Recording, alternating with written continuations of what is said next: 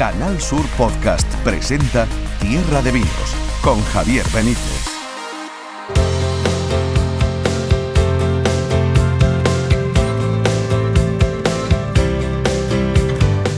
Ya huele a feria. Qué ganas teníamos algunos de escuchar y de decir este tipo de cosas, ¿verdad? Porque ya está aquí la feria. Muy buenas a todos, muy buenas a todo el mundo.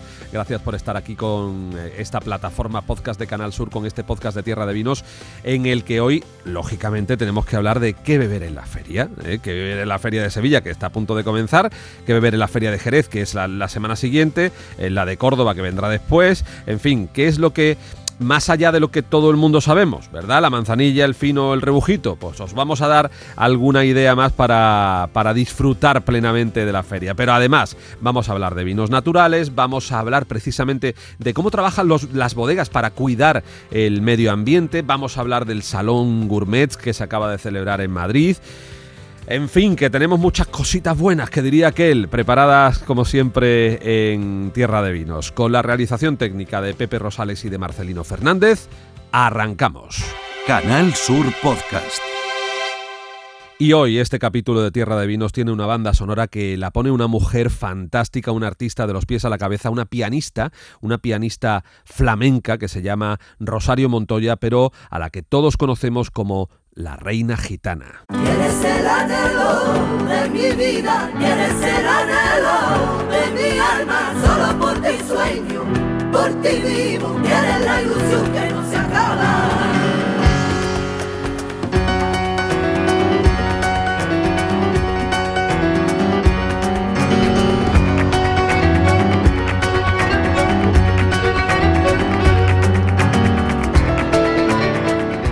Pues vamos allá y la primera parada que vamos a hacer va a ser con nuestro trabajo de campo, con nuestro querido Pepe Ferrer. Pepe, bienvenido, ¿cómo estás? Muy buenas, Javier. Un saludo también para los oyentes. Y nada, muy bien, aquí con cuerpo ya de feria, ¿no? Eso te iba a decir, te oigo muy bien, eh, de ánimo te, te creo que también estás estupendamente porque empiezan las ferias, empieza Sí. la feria de Sevilla pues eh, en estos días y, y la semana siguiente la feria de Jerez, que mm, creo que sin temor a equivocarnos podemos decir que son eh, dos de- las dos grandes o por lo menos dos de las muy grandes ferias de, de Andalucía Sí. y además dos acontecimientos en los que el consumo de vinos generosos, de vinos andaluces, pues se, multiplica de forma exponencial. En Sevilla, la manzanilla, en Jerez el fino. eh, yo no sé, fíjate, esto no está preparado, pero le voy a preguntar a Pepe ya del tirón. ¿Por qué se bebe más manzanilla en Sevilla? En Jerez fino es más evidente, ¿no? Porque es un poco el vino de la tierra. Eh, pero Sevilla podía haber elegido fino o manzanilla y sin embargo creo que durante unos años se consumió más fino y ahora desde hace bastantes años a esta parte eh, se optó más por eh, el consumo de la manzanilla. Sí, bueno, yo creo que también ahí influye eh, el que Sanlúcar de Barrameda de alguna manera tiene una conexión directa fluvial con, con Sevilla. A ver, eh, Fluvial, sentimental y de todo tipo, ¿no? bromas, a- bromas aparte. Sí, yo creo que hay una vinculación, o sea, mm, afectiva también, ¿no? Y, y- y hace mucho también eh, el hecho de que muchos sevillanos pues vienen a Sanlúcar, a Chipiona, a esa parte de, de- de la costa eh, en fines de semana, en verano. Y, bueno, después también ocurre que eh, la manzanilla tiene un paso de boca pues un poquito más delicado, ¿no? El, fino tiene un poquito más de músculo en, en lo que es el paladar, tiene un poquito más de... Pero bueno, eh, al fin y al cabo, eh, bueno, va un poco en gustos y es cierto que durante muchos años eh, el fino reinaba un poco en Sevilla sobre, sobre otros vinos, sobre la manzanilla, pero bueno, es evidente el liderato que tiene en estos momentos la manzanilla de Sanlúcar en la Feria de Sevilla. Como tú bien dices, en Jerez, pues los gustos van más por, por disfrutar del fino. Oye, y si nos vamos a la Feria de Córdoba, que es a, a mitad de mayo, pues allí los finos de, de Montilla, Montilla, pues son, claro. son los que, los que Claro, reinan. claro. Y en la Feria de Málaga en agosto, pues mm, triunfa un, un vino que es el Cartojal, que bueno, que, que, que se podría un poco meter en la línea de los de los cream, ¿no? De los, de los vinos semidulces, ¿no? No sé. Eh, lo, que- lo que sí es, sí tenemos que celebrar es que después de estos años en los que no, no, ha habido ferias y como tú bien dices, el consumo de los vinos generosos andaluces, sobre todo de Andalucía Occidental, en estas fechas es muy importante, o sea que esto va a ayudar mucho a la economía de las empresas y a generar un movimiento muy importante. Así y con todo, hay que recordar que la denominación de origen, por ejemplo, denominación de origen Jerez y Manzanilla de San Lucas, pues ha sido la única denominación de origen europea que durante todos estos años difíciles ha crecido en el mercado. ¿Eh? O sea que, lejos de perder cuota de mercado, que se prevían unas pérdidas de casi un 30%, como ha ocurrido en otras denominaciones de origen, nosotros pues no solamente no hemos perdido, sino que, bueno, las ventas han crecido como en un 10-13%, sí, tanto en exportación como en mercado nacional.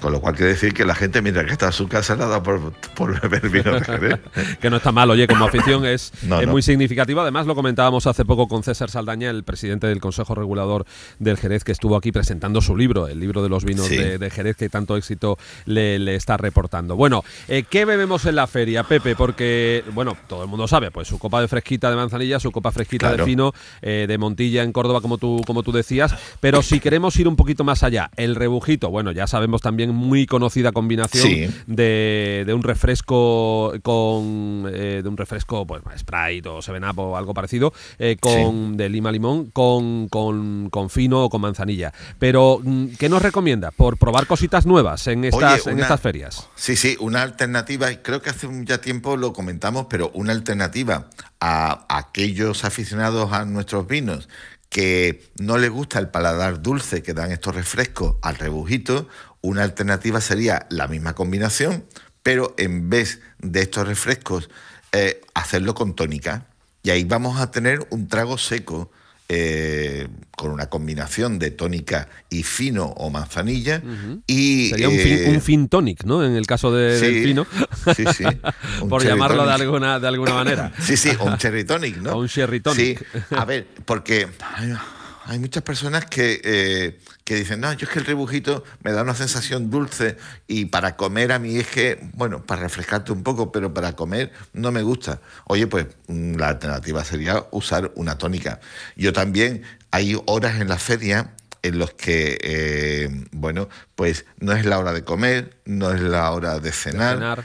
Y entonces, es la hora de copiar. copear. ¿qué, ¿Qué me puedo tomar? Oye, pues en vez de tomarte un combinado de un destilado que vas a aumentar la graduación alcohólica que consumes, pues puedes tomar una alternativa que puede ser un cream, por ejemplo, con un hielo y media rodaja de naranja. Eh, eso yo creo que es una oferta que podrían hacer los caseteros muy interesante en una hora donde, mm, bueno, no sabes qué tomar y que funciona también muy bien, es muy refrescante y tiene un equilibrio entre dulzor y amargor que, que está muy bien en el, en el paladar. Y yo creo que sobre todo la mejor recomendación es comer. O sea, eh, mm, que beber ya sabemos más o menos, pero lo que mejor sienta es acompañar, acompañar lo que estamos bebiendo con comida porque bueno, eh, eh, eso nos va a ayudar a disfrutar mucho mejor de la feria sin, sin tener, eh, pues bueno, después unas consecuencias un poco raras. yo, sin acordarnos al día siguiente. Claro, yo, yo muchas veces cuando voy por ahí a dar catas, sobre todo en el norte de España, y empezamos a hablar de vinos de Jerez, y me dicen, uy, uy, uy, uy, uy, yo con los vinos de Jerez no quiero saber nada porque he tenido malas experiencias. Y digo, oye, malas experiencias, ¿cuáles son tus malas experiencias?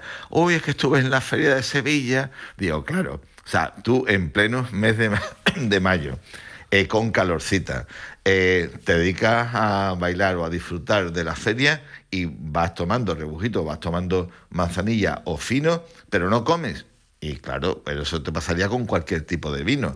Eh, hay que acompañar, y para eso tenemos una gastronomía que acompaña perfectamente a nuestros vinos, no sé, esos pimientos fritos que, que vienen también con, con los finos y la manzanilla, eh, unas croquetitas, en fin, vas, vas tomando. Mucho. Además, la gastronomía en las ferias ha, subido muchos escalones en los últimos años. Muchísimo. Ya, no se trata del sota caballo rey, sino que hay un poco de todo. ¿no? Platos de cuchara, si está en Jerez, oye, pues un platito de berza eh, va a ayudar a que vaya el día muchísimo mejor. Estoy convencido. Oye, hablabas de catas, por cierto, esta semana se ha celebrado el Salón Gourmet en Madrid y como tú siempre estás en las grandes plazas, en los carteles importantes, pues has estado también en el Salón Gourmet de Madrid. ¿Qué me cuentas? ¿Qué es lo que más te ha llamado la atención de esta, de esta edición?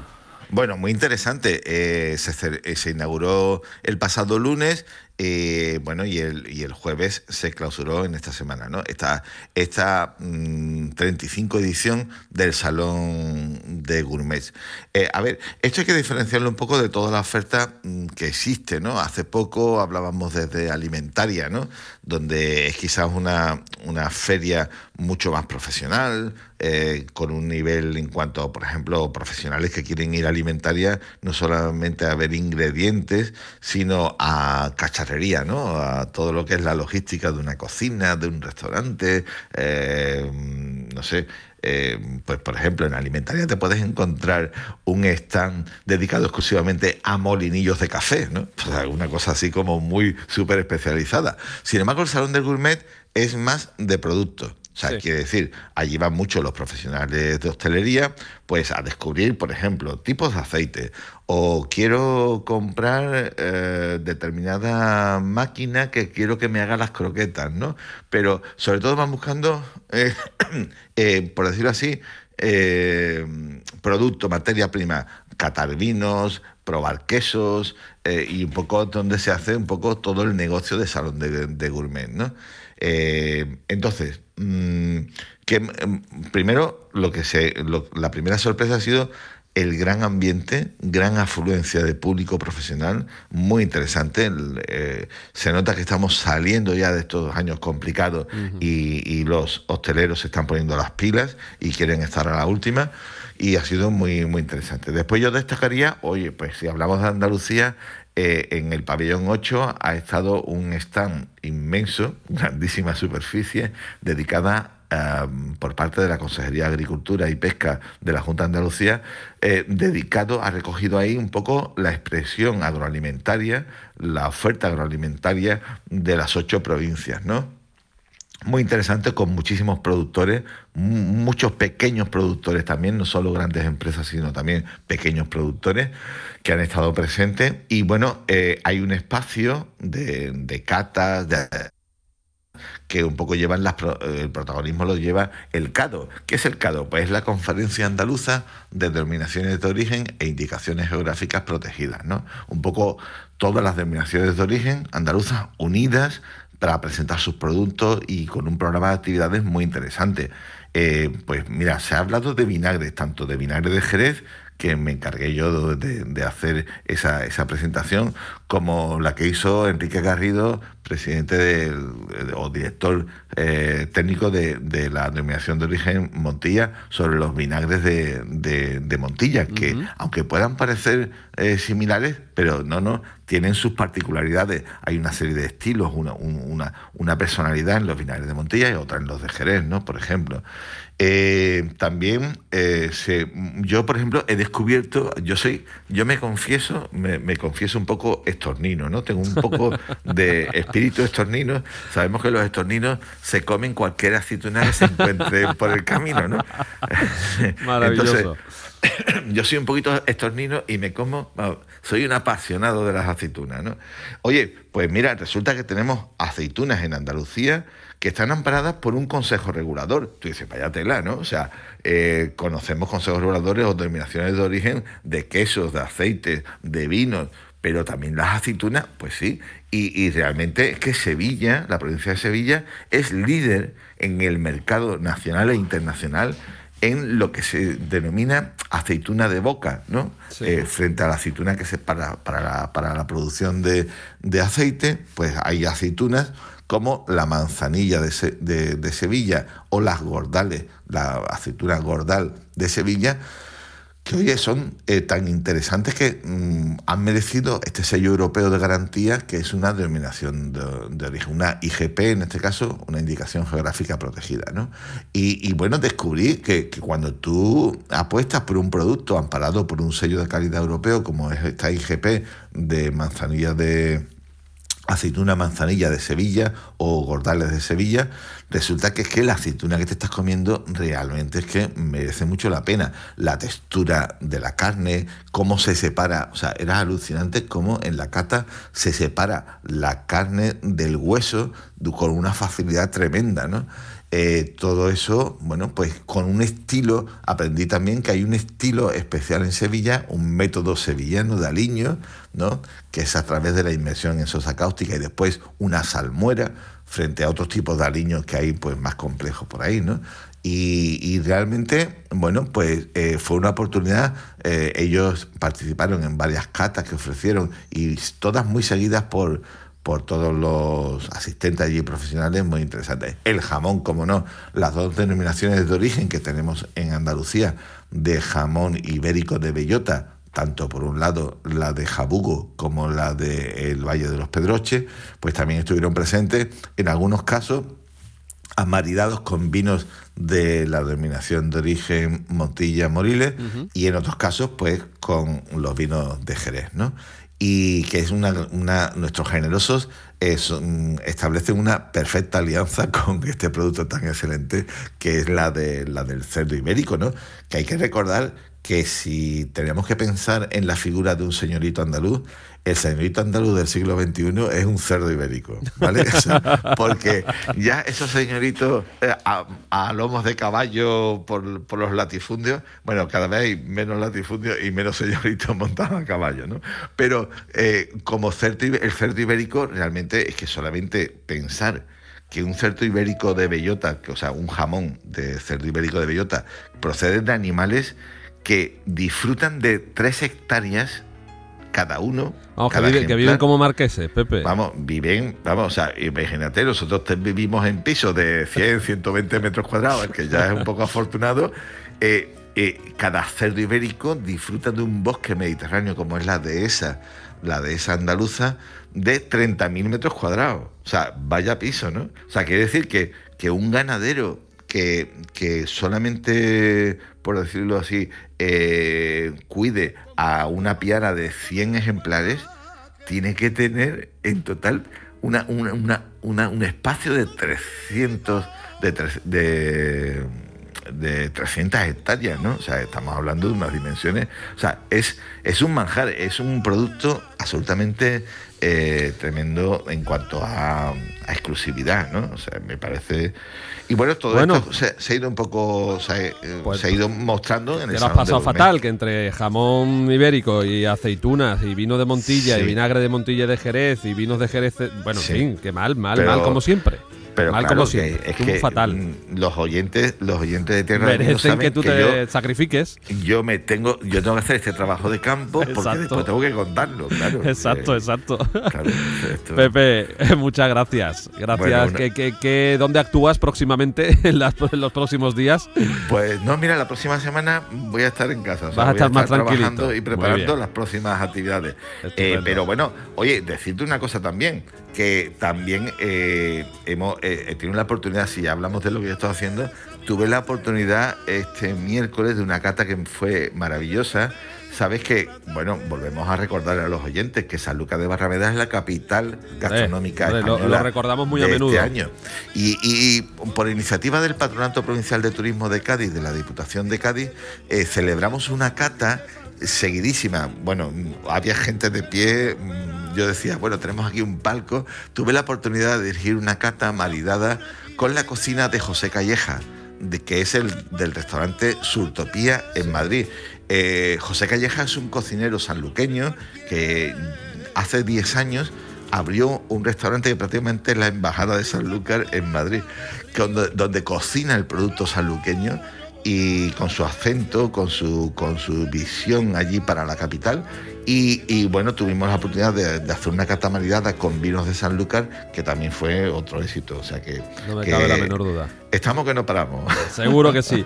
Y como siempre, aquí también en Tierra de Vinos, en, Canal Sur. Sí, y una, una cosa, perdona, perdona, eh, antes de despedir, prepararos también porque no solamente estamos las ferias, Vinoble está a Vinoble está a finales de mayo, efectivamente. El de Salón de, los Vinos Nobles, Licorosos y Generosos, que, que tendrá lugar en Jerez, que ya sabéis que se celebra de forma bienal y que este año toca Vinoble. Así que es un gran acontecimiento. Fíjate que ya han salido las catas a, las catas a la venta. ¿eh? Eh, ya Sí, veía sí. esta semana que han salido. eh, bueno, mientras que lo hablo contigo, lo, lo miro directamente por decírselo a nuestros oyentes, porque eh, han salido las catas y son muy interesantes eh, a la venta y os voy a decir, están en ticket entradas.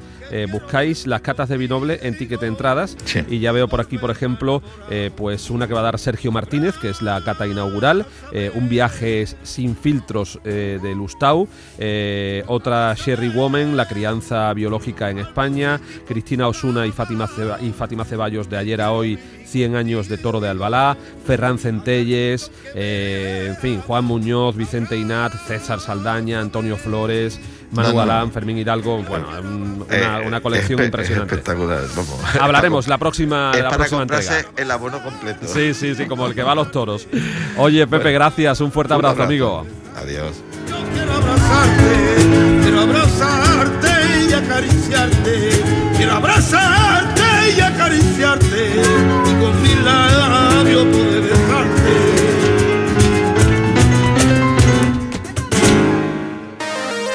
Escuchas Tierra de Vinos. Canal Sur Podcast. Yo vengo de una tierra lejana donde las aves cantan distinto, donde se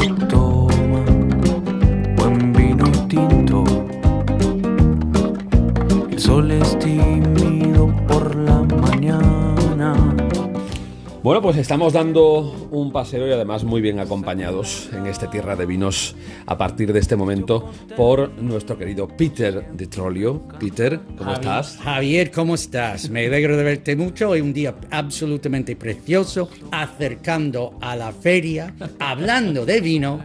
Hablando de vino en Jerez, que es donde nos encontramos en estos momentos, nos acercamos a la Feria de Jerez, efectivamente, que empezará el 7 de mayo. Eh, te, te traes a gente, traes invitados? ¿Cómo, ¿Cómo vives tú la feria? Mira, yo intento no. Yo a mí me gusta ir a la feria con mi mujer y con mis amigos y, y mis hijos y disfrutar de la feria, porque yo soy de ir a la feria y quedar todo el día y toda la noche. Eso será la Feria de Jerez la semana que viene, pero esta empieza la de Sevilla.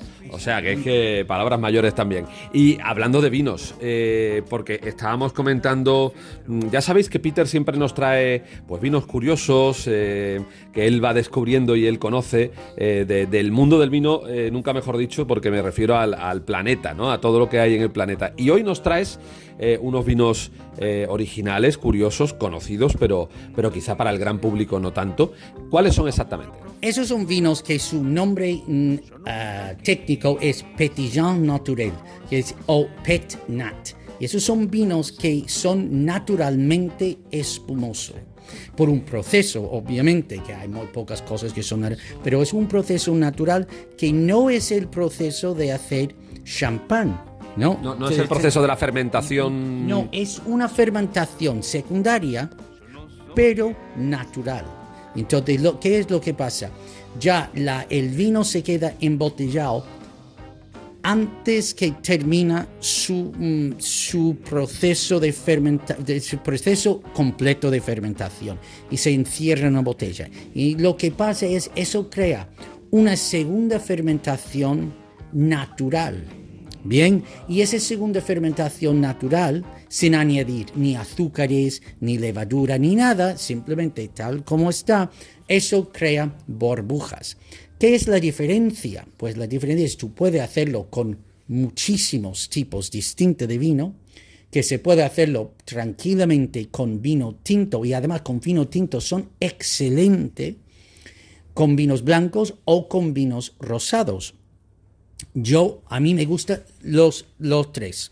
Ah, yo, para mí, el vino mm, tinto, así, con esas burbujas, es más interesante, es más curioso, porque no es tan normal de, de- encontrar. Pero son vinos buenísimos y son vinos secos. Entonces, muchas veces el vino, el, el champán o el cava y esto, pues son, tienen un poco de dulzura o son, o son directamente dulces. Y eso es porque añadan azúcar para crear esa segunda fermentación o levadura y eso crea azúcares. Al hacerlo de esta manera, completamente na- natural, no terminan siendo azucarado de ninguna manera. Son, tiene el mismo mm, cantidad de azúcar residual del tipo de vino mm, tranquilo, mientras que tiene la extra de burbujas. Y al ser burbujas naturales, son muy pequeñitas. Cuando uno ve un vino espumoso y tú ves burbujas muy grandes, eso no es un buen espumoso. Lo más pequeño las burbujas, lo mejor el espumoso. Entonces, Um, e- estos vinos son vinos, no pierden, vamos a ver, que no inyectan gas, que no es un vino que pierde su, su calidad ni sus propiedades, simplemente tiene ese añadido. Y son, son fantásticos porque tú puedes tomarlo tal como está, o tú puedes tomarlo con comida, porque combina completamente bien con la comida que hubiera mm, combinado, pero te da esa extra alegría, alegría ¿no?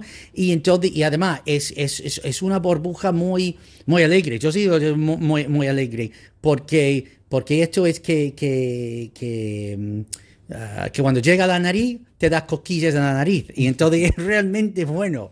Ah, entonces, bueno, claro, se cata en la misma forma, pero son vinos muy interesantes.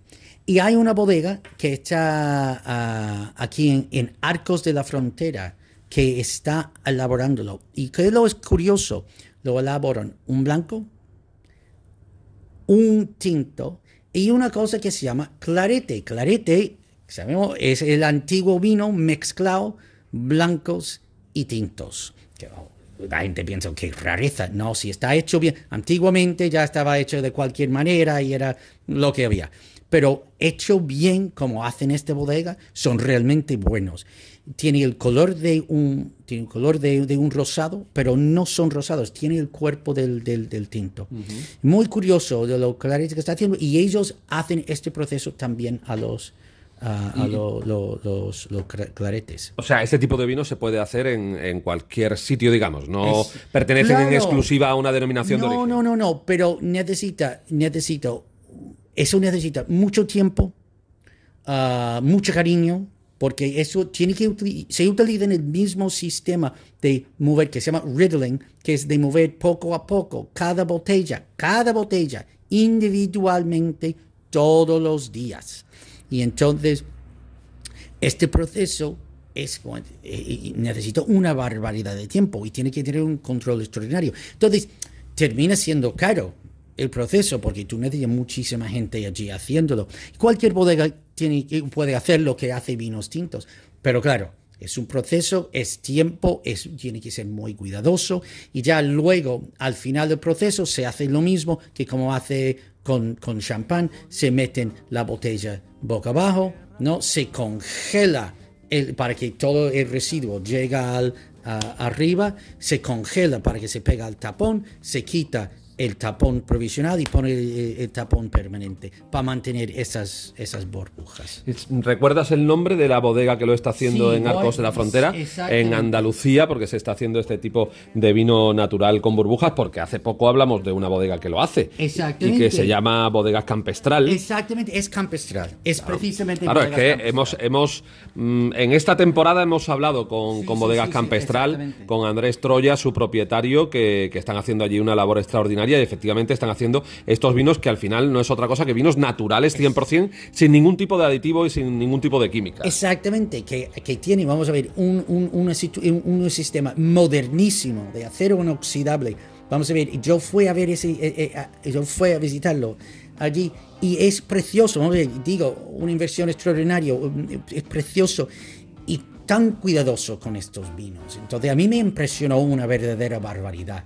Ah, y, y entonces yo pensaba que tenía que hablar de, de este tema, ah, porque, porque estos vinos son realmente buenos. Y vamos a ver, yo, yo no sé dónde se puede encontrar aquí en Jerez. Yo imagino en la tienda en, No sé. no En sé. toda Andalucía, Toda supongo Andalucía, que- Imagino que sí, que sí, que sí, que tiene, tiene distribución, pero Ellos tienen su página web de bodegas campestral. Exactamente, que se puede comprar allí. Pero yo digo, mira, pruébalo. No, no, no puede tener perjuicios con esas cosas. A mí no me gusta el champán. No, no tiene que ver. No tiene nada que ver. Que son vinos excelentes y extraordinarios. Y además, yo me quedaba muy impresionado con el clarete, además, porque los claretes, tú sabes, antiguos, lo que sea, cualquier cosa. Pero esos son realmente buenos. Esos vinos están hechos a conciencia.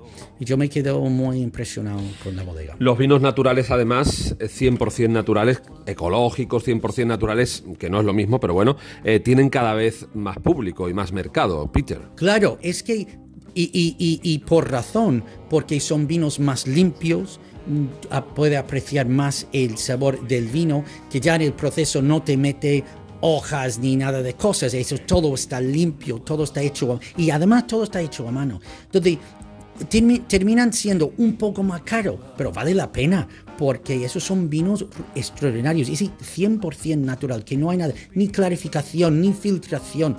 Entonces, sí, tú puedes tener un poco de pocetilla en la botella, no pasa nada, eso es natural, y eso es bueno. Que no hay nada. antiguamente siempre había pocetilla en las botellas.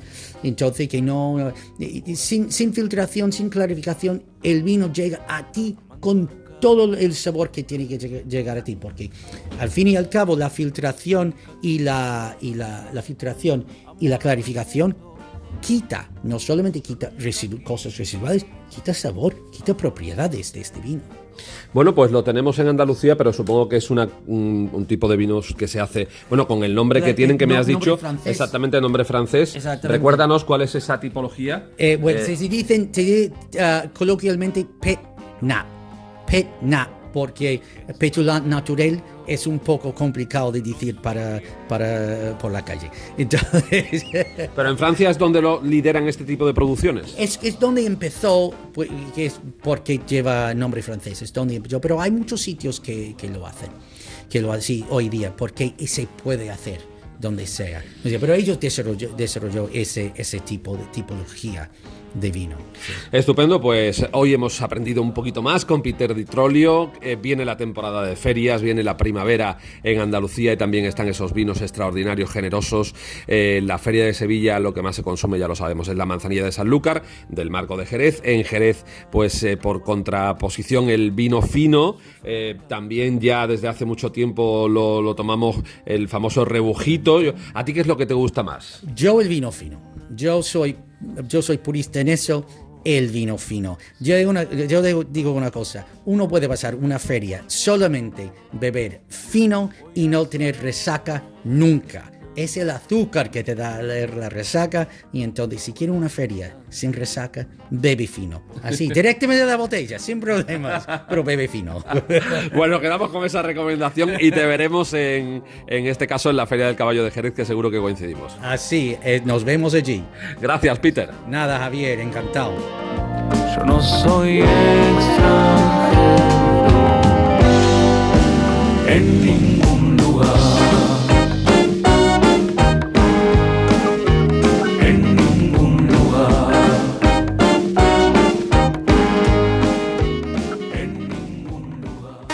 Escuchas Tierra de Vinos.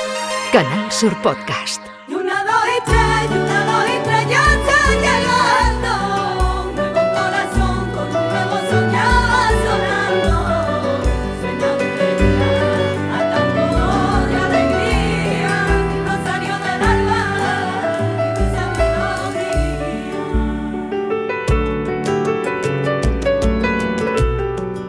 Bien, pues nos vamos en este punto en Tierra de Vinos a una de nuestras bodegas favoritas. Hemos estado muchas veces allí para hablar de muchos de sus proyectos. Es Barbadillo, en Sanlúcar de Barrameda. Y hoy vamos a hablar de Barbadillo desde un punto de vista medioambiental, porque acaba de obtener un certificado que se llama Wineries for Climate Protection, que es la máxima distinción en materia de sostenibilidad medioambiental que puede obtener una empresa de estas características.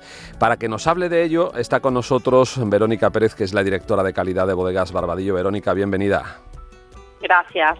Bueno, cuéntanos qué supone un certificado de estas características en el mundo del vino o para, o para una empresa de las características y, de, y del perfil y del corte de Barbadillo. Bueno, pues supone un, reconocimiento a nuestra labor, a nuestro compromiso con el entorno y con el medio ambiente. Y bueno por supuesto es el fruto de un trabajo duro de bueno de un equipo de personas que trabajamos cada día eh, para bueno para la mejora continua y para y para que sea una bodega lo más sostenible posible y cuide nuestro bueno nuestro medio ambiente nuestro entorno. ¿Qué es lo que hay que cuidar exactamente en una bodega para ser lo más respetuosos posibles con el medio ambiente, Verónica? Pues en cada fase de nuestro proceso cuidamos todos los aspectos eh, medioambientales, desde el cultivo, la viña, el mimo, eh, con, con, el que tratamos nuestras cepas, hasta luego en los, los procesos productivos de nuestra bodega, pues mm, controlamos las emisiones de gases de efecto invernadero, eh, la gestión del agua, reducción de residuos, eficiencia energética, energías renovables, bueno, es un campo muy amplio y siempre hay muchas oportunidades de mejora. Eh, ¿Desde cuándo comenzasteis? Porque creo que, ya hace unos años que os propusisteis este reto de, ser una bodega sostenible, respetuosa con el medio ambiente. ¿Dónde arranca este proyecto, Verónica? Pues eh, arrancó hace muchos años, como sabéis, somos una bodega muy antigua. No me remonto a tantos años, hemos cumplido 200 años de historia. Tanto como 200 no, ¿no? no, empezamos hace unos 20 años eh, obteniendo una certificación internacional, de, o sea, de reconocimiento internacional, que es la ISO 14001 y ya eh, bueno ya eso acredita y demuestra nuestro compromiso con el medio ambiente desde hace muchísimos años. Y nuestros clientes lo valoran mucho por supuesto cada año renovamos esa certificación. Y ya en los últimos años pues eh, cuidando nuestro entorno eh, con las energías renovables, con la gestión de los recursos, tanto energéticos como los recursos hídricos, eh, nuestra, bueno, la creación de nuestra gama de vinos ecológicos es muy importante para nosotros y ya, bueno, hemos conseguido esta certificación muy reconocida que está desarrollada por la Federación Española del Vino y bueno, acredita también que somos una bodega sostenible. Bueno, has hablado de los vinos ecológicos. Cuéntanos qué es lo, cómo tiene que ser, qué, características tiene que reunir un vino para, para ser denominado y ser certificado como, como ecológico. Supongo que debe partir, entiendo, de, viñedos ecológicos, eh, pero cuéntanos exactamente cómo son o qué deben tener esos vinos para ser ecológicos. Pues eh, efectivamente el proceso comienza con el viñedo, que está tratado de la manera más natural posible, eh, sin productos que no, que bueno, que no, que, que sin productos convencionales. Eh, es todo una manera muy artesanal de producir el vino, muy natural, sin plaguicidas, etcétera. Y luego en el proceso de producción igual todo se cuida estamos controlados por organismos de reconocido prestigio y que acreditan que, la manera de elaborar el vino cumple con toda la normativa que, garantiza que, son ecológicos. Tenemos vinos blancos, eh, vinagres ecológicos eh, y estamos desarrollando una gama de manzanillas y jereces. Pues Verónica Pérez, enhorabuena a todo, a todo el equipo, a toda la casa de Barbadillo por este certificado Wineries for Climate Protection, bodegas por la protección medioambiental, un certificado que reconoce pues eh, nada más y nada menos que el trabajo bien hecho en lo que se refiere a una bodega y en lo que tiene que ver con la protección de nuestro entorno y de, nuestro clima y de nuestro medio ambiente. Así que, directora de calidad de Barbadillo, gracias por estar con nosotros en Tierra de Vinos y que sigan ustedes trabajando así de bien y haciendo tan magníficos vinos en esa casa. Muchas gracias.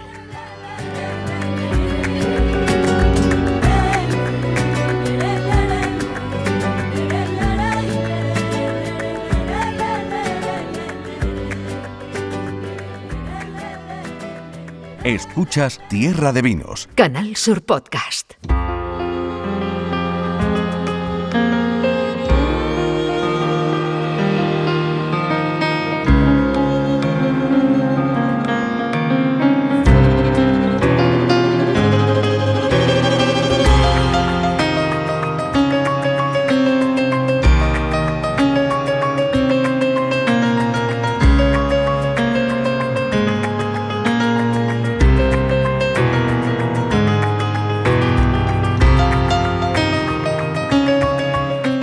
Pues hasta aquí hemos llegado una entrega más, un capítulo más de Tierra de Vinos. Ya sabéis que nos podéis encontrar en la plataforma podcast de Canal Sur y ahí podéis repasar todos los programas que venimos haciendo en los últimos tiempos. Y aquí vamos a continuar dentro de unos días, próxima entrega con más eh, noticias, con más vino, con más gastronomía, con más Tierra de Vinos.